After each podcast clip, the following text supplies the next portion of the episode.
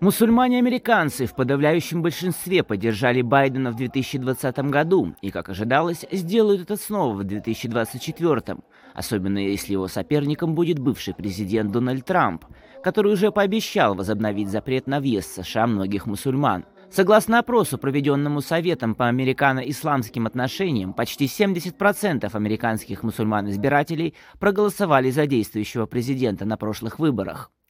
Однако по мере обострения войны Израиля против Хамас и увеличения числа гражданских жертв среди палестинцев, все больше лидеров мусульманских и арабских общин предупреждают президента Джо Байдена, что он теряет их поддержку, и это может стоить ему победы на президентских выборах.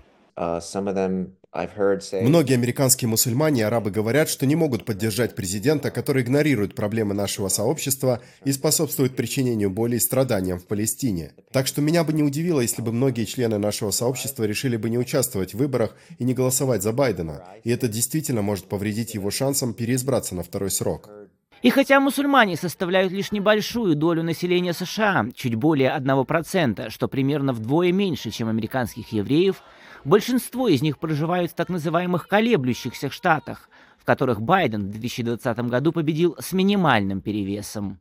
У президента Байдена серьезные проблемы в Мичигане и Висконсине. Оба штата имеют значительное количество мусульман и арабов и являются важными для определения результата выборов. Обесчеловечивание палестинского народа, несомненно, повлечет за собой потерю голосов. Амар Рахман, который работал советником по внешней политике по вопросам Ближнего Востока в кампании Байдена в 2020 году, не видит перспектив для действующего президента и говорит, что демократической партии следует проснуться и найти другого кандидата, пока еще не слишком поздно.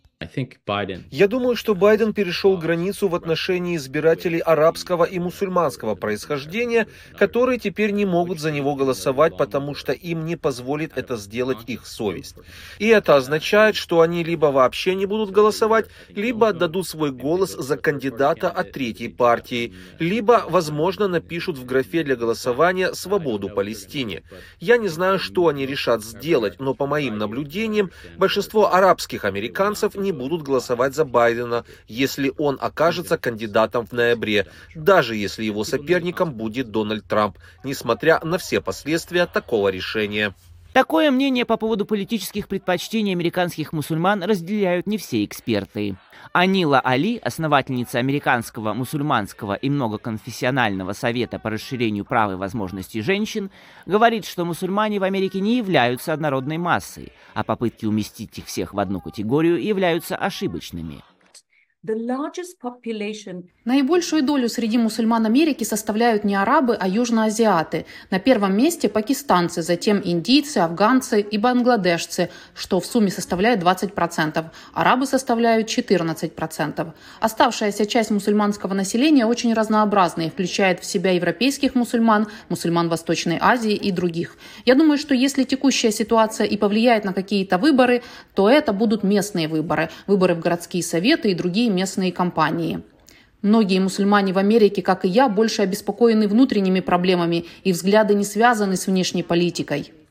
Они выражают большую озабоченность вопросами миграции и преступностью в своих городах. Многие являются владельцами малого бизнеса, в том числе ресторанов и магазинов. Высокая преступность в их штатах влияет на их мировоззрение. Осознавая потенциальную проблему, Белый дом пытается сбалансировать свою поддержку Израиля и американских евреев с помощью призывов к сдержанности в Газе и увеличения ресурсов для борьбы с исламофобией внутри страны. Администрация Байдена также стала назначать мусульман и американцев арабского происхождения на должности послов и советников. А недавно Байден в своем обращении из овального кабинета призвал Израиль, цитата, «не слепнуть от гнева». Тем не менее, как подчеркнули эксперты, опрошенные «Голосом Америки», для многих американских мусульман все это слишком мало и слишком поздно. Максим Москальков, «Голос Америки», Вашингтон.